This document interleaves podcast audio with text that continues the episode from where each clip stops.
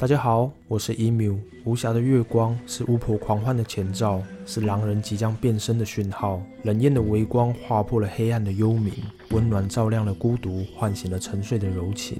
月亮总是围绕着无法猜透的神秘。希腊神话里的月神阿提密斯，就有着月亮多变的个性与深邃的美丽。犀利的作风更让她的传奇不可思议，充满魅力，令人深深着迷。在开始介绍阿提密斯以前，我们先插播一则广告。感谢出版社的邀请，这本《希腊男神艺术图鉴》，我要分享给同样喜欢希腊神话的你。收到书的第一时间，质感的封面令我着迷。可是要我看一堆男神的裸体，说实话并提不起我太大的兴趣。但基于职业道德，我还是翻开了书皮。没想到，从此我和这本书形影不离。本书以十位男神的角度切入，清楚梳理了众神间的复杂关系。内容经过了精心的编排设计，图解详细，文字阅读起来流畅细腻，没有复杂名词和前后矛盾的故事烦心，让你轻松沉浸在众神的爱恨情仇里。书籍连接我会放在资讯栏，真心推荐，值得你收藏。感谢您的收听，阿提密斯的故事继续。阿提密斯是阿波罗的姐姐，是宙斯和勒托的孩子。勒托和每个与宙斯发生过关系的女人一样，遭到了神后希拉的迫害。愤怒的希拉下令，勒托只能在阳光照射不到的地方生产。天神们畏惧希拉的威力，怀孕的勒托不论如何恳求，都得不到任何天神的帮助或庇护。眼看情况危急，宙斯也只好出手相助。他偷偷帮助勒托逃到了德洛斯岛，勒托急忙抱住一棵橄榄树，刚好躲在了其阴影处，才顺利生下了阿提密斯。阿提密斯出生后并没有哭闹，而是立刻起身帮自己的母亲接生。在阿提密斯的细心帮助下，勒托最后也平安地生下了阿波罗。勒托生下阿提密斯时，并没有任何分娩的痛苦。阿提密斯也因为接生的经历，充分理解了女人分娩时的挣扎。阿提密斯因此得到了命运女神的青睐，成为了女人分娩时的守护神。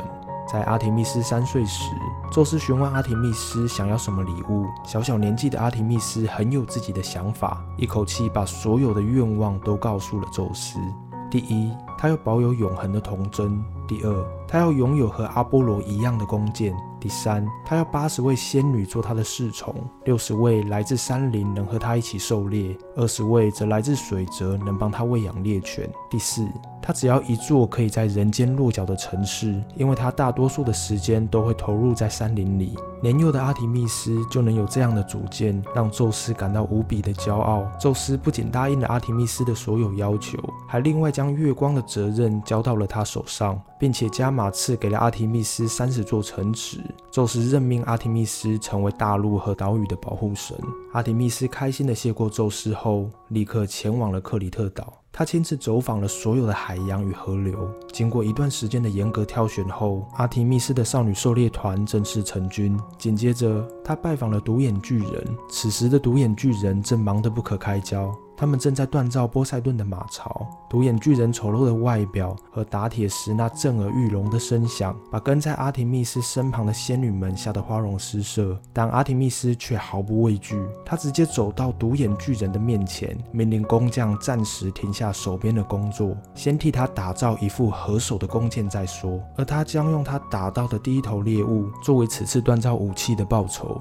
有了弓箭和狩猎团以后，阿提密斯穿上了利落的猎装。除了夜晚需要驾驶月亮马车外，他的其他时间几乎都待在山林里，和山神和仙女们狩猎嬉戏。牧神潘恩送给阿提密斯几只猎犬，这几只猎犬可不是一般的狗。传说阿提密斯的三只猎犬就能够轻易将一头狮子制服。这些神犬从此陪伴阿提密斯左右，在各式艺术作品里都能看到他们的身影。阿提密斯有着不输男神的气势与活力，在大多时间里，她都是温和可爱的女神。但她的温和并不是无条件的退让与委屈。阿提密斯是报复心极强的女神，人们只要触犯到她的底线，必定会招来血的报应。接下来为大家献上几段故事，一起来感受阿提密斯的个性与魅力。一卡吕东的野猪。卡吕东的国王俄纽斯在某一次众神的祭典上，忘记准备给阿提密斯的祭品。这件事让阿提密斯恼怒不已。阿提密斯一气之下，派了一头野猪侵扰卡吕东地区。这头野猪的体型比任何公牛都要大，獠牙甚至比象牙还要长。它身上的鬃毛更像毛尖般锐利。野猪血色的眼睛燃着熊熊的火光，用呼吸就能将四周的草地焚烧殆尽。野猪狂乱的肆虐，造成卡吕东地区大量伤亡。被野猪践踏的土地如同炼狱。最后，卡吕东的王子莫勒阿格洛斯找来希腊各城邦的英雄解围，才终于平息了这场恐怖的浩劫。二，尼奥贝王后的悲剧。迪比斯的王后尼奥贝一共生下了七个儿子和七个女儿。她对自己的生育能力相当自豪，经常拿这件事向别人夸耀。某一次，在勒托的祭典上，尼奥被要求人们停止对勒托的崇拜。这位自傲的王后对所有人宣布，勒托的本领远远比不上她。她能够生下十四个孩子，而勒托只能生下两个。众人听后也觉得挺有道理，便停止了仪式，不再向勒托献祭。神圣的祭典顿时化作满地的狼藉。这突如其来的冒犯彻底点燃了勒托的怒火。勒托要阿提密斯和阿波罗下凡。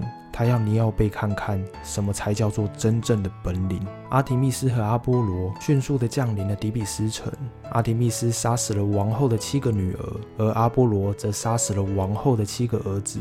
尼奥贝看着孩子接二连三的死去，除了哭泣以外，他无能为力。最后，宙斯将尼奥贝变成石头，才终于停止他的泪水，结束了这段悲剧。三猎人不小心的打扰。阿克泰翁是凯龙的学生之一，他以卓越的狩猎本领闻名于天下。某天，他带上自己的五十只猎犬，孤身一人前往吉泰隆山狩猎。阿克泰翁非常专注地追踪着地上猎物的足迹，不知不觉在森林里走了很远。突然，前方的树林里传来了一阵嬉戏的声音。阿克泰翁被这突如其来的声音吓了一跳，他稍微缓和了一下情绪后，决定壮着胆子前去一探究竟。阿克泰翁小心翼翼地穿过树林，很快，一座清幽的水潭进入了他的眼底。紧接着，一连串的尖叫划破了密林里的宁静。原来，他不小心闯入了月神沐浴的禁地。仙女们用自己的身体挡住阿提密斯，但阿提密斯的身材比仙女们高大太多了，实在没有办法完全遮住女神的身体。眼前的一切让阿克泰翁看傻了眼，直到阿提密斯朝他泼水，才恢复了神智。阿克泰翁转身想要逃跑，但阿提密斯却不想放过他。阿提密斯将阿克泰翁变成了一头公鹿，最终阿克泰翁被自己的五十只猎犬撕碎，惨死在了森林里。四沉睡的牧羊人安迪米恩是一位俊美的牧羊少年。他经常乘着月光，独自坐在清澈的溪水旁，透过诗歌来排遣心里的孤独。阿提密斯被少年的柔美歌声吸引，他对这位忧郁少年充满了好奇。阿提密斯每晚都会来听少年唱歌。时间久了，阿提密斯和少年越靠越近，最后。阿迪密斯悄悄坐到了少年的身旁，并命令仙女们帮他看管羊群。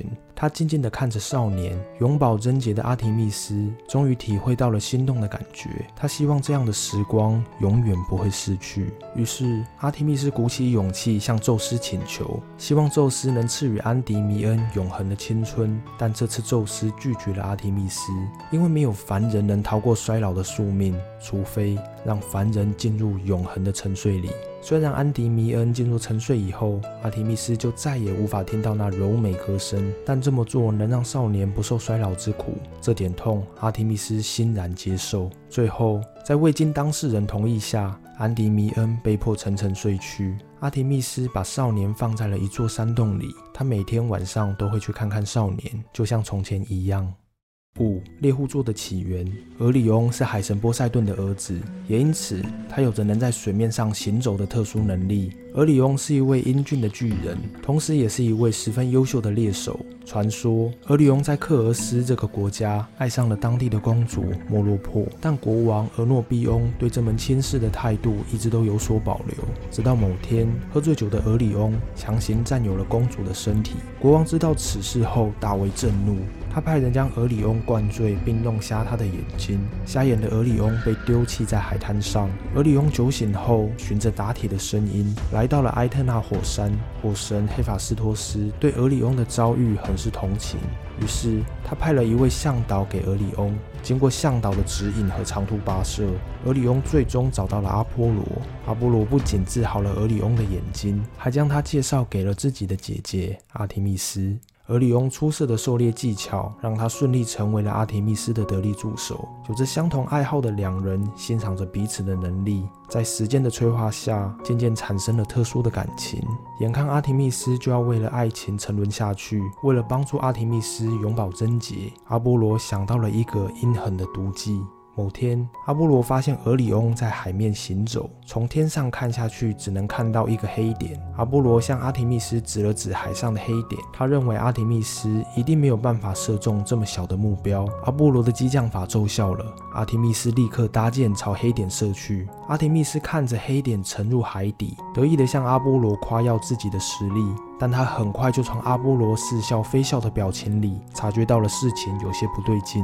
得知真相以后，阿提密斯受到了极大的打击，他再也不愿意与任何人相爱。他还为此下了一道诅咒：从此以后，任何凡间的男子看到他，都一定会变成疯子或傻子。也因为这件事情，阿提密斯不再与阿波罗见面，太阳和月亮从此不再有任何交集。宙斯看着心爱的女儿，整日郁郁寡欢，也很是心痛。于是，宙斯将俄里翁放上了天空，让俄里翁成为了猎户座。阿提密斯这才重拾了往日的笑容。阿提密斯作为狩猎女神和分娩的守护神，在过去以狩猎为生的时代，备受人们广泛的崇拜。但随着生活形态的改变，天神也要跟上潮流，才不会被淘汰。传说，只要被阿提密斯亲吻，就能拥有天马行空的想象和源源不断的创意。在脑力工作吃重的现代，我们都很需要阿提密斯的青睐。所吻的群众，请保持秩序。不要插队，也不要推挤，前面可以领号码牌，让我们一起乖乖排队吧。